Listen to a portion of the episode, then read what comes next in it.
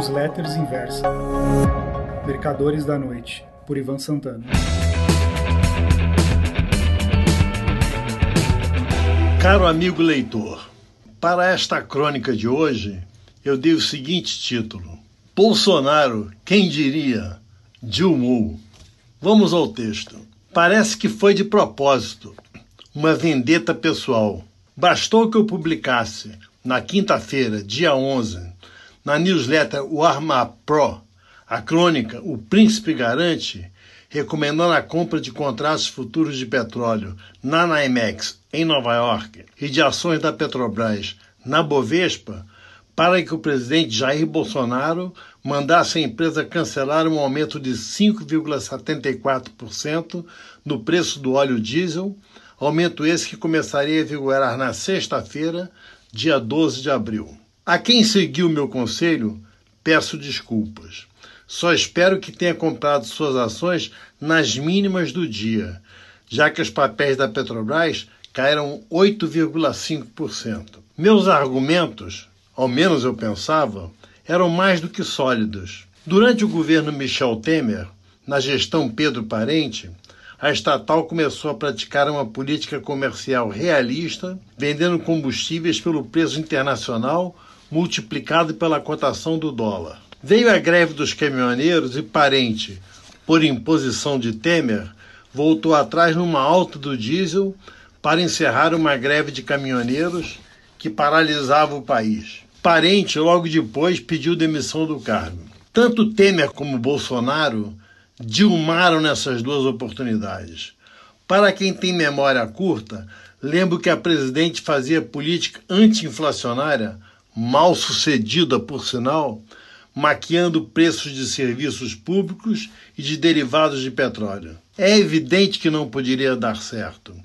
Tanto é que a inflação em 2015, no segundo mandato de Dilma, foi de 10,67%, mais de 4% acima do topo da meta fixada pelo Conselho Monetário Nacional, entre 4,5% e 6,5%. Temer, cuja popularidade era próxima de zero, preferiu abortar os avanços de parente a travar uma luta contra os caminhoneiros. Em janeiro deste ano, ao tomar posse na presidência da Petrobras, Roberto Castelo Branco mostrou-se ultraliberal. Não só defendeu a política de preços reais, como a privatização da empresa. Eu fui um dos otários que acreditaram.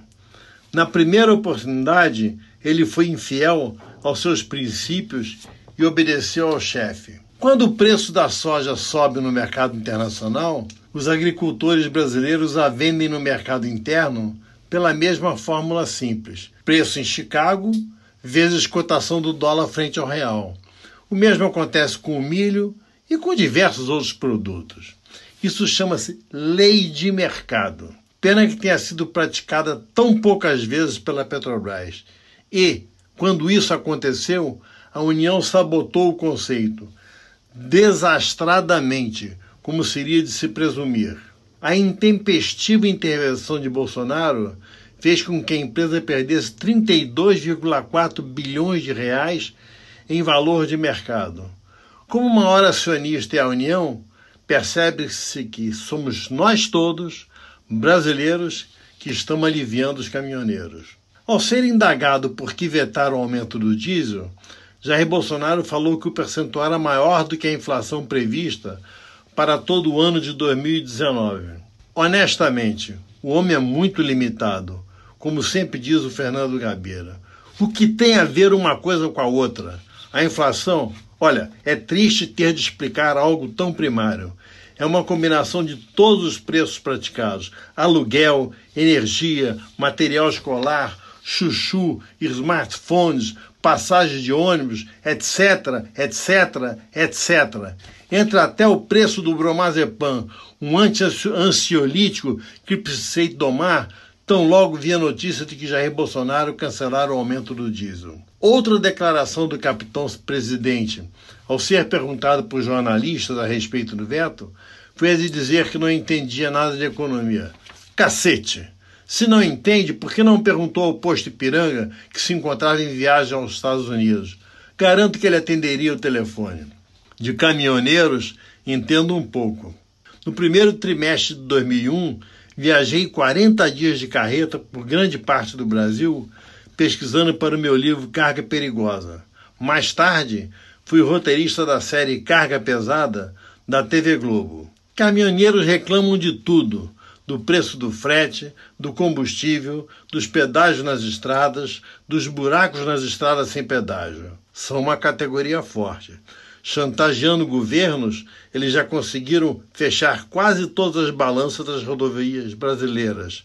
Assim, pode trafegar com excesso de peso, danificando o asfalto, o mesmo asfalto do qual se queixam. E não é só aqui no Brasil. Nas semanas que precederam o golpe militar chileno, em 1973, houve uma paralisação geral dos caminhoneiros locais. Aderiram ao movimento não só os autônomos, como também as empresas transportadoras. O general Augusto Pinochet aproveitou-se do clima de insatisfação popular com a escassez de gêneros para depor o presidente Salvador Allende, que preferiu se suicidar a deixar o Palácio de la Moneda.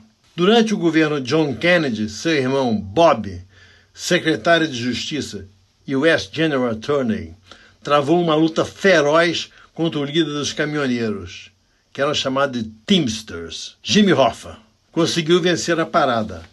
Hoffa foi parar na cadeia. Margaret Thatcher preferiu parar o país a ceder aos mineiros de carvão. Com perdão pelo trocadilho, a Iron Lady ganhou a parada. Ao contrário dos dois estadistas acima, Jair Bolsonaro entregou os pontos antes que eventuais reivindicações acontecessem. Já vinha fazendo isso nas negociações da reforma da Previdência. Mesmo que volte atrás em seu veto ao aumento, Bolsonaro já mostrou sua tibieza. Como já escrevi por ocasião do segundo turno das eleições presidenciais de 2018, votei no 17. Ou melhor, votei contra o PT. E não me arrependo. A outra opção era pior. Para o mercado em geral e para a bolsa em particular, sempre será melhor um presidente favorável ao capitalismo, mesmo que movido a impulsos como o capitão, do que Haddad, Dilma, Lula, Glaze e etc. Quanto às ações da Petrobras, com exceção dos day trades rápidos, é bom esperar para pôr em carteira quando e se ocorrer a privatização da empresa, mesmo que isso signifique postergar a decisão para o seu futuro bisneto. Com Bolsonaro não dá. Ele tem o hábito de ir de um mar de vez em quando.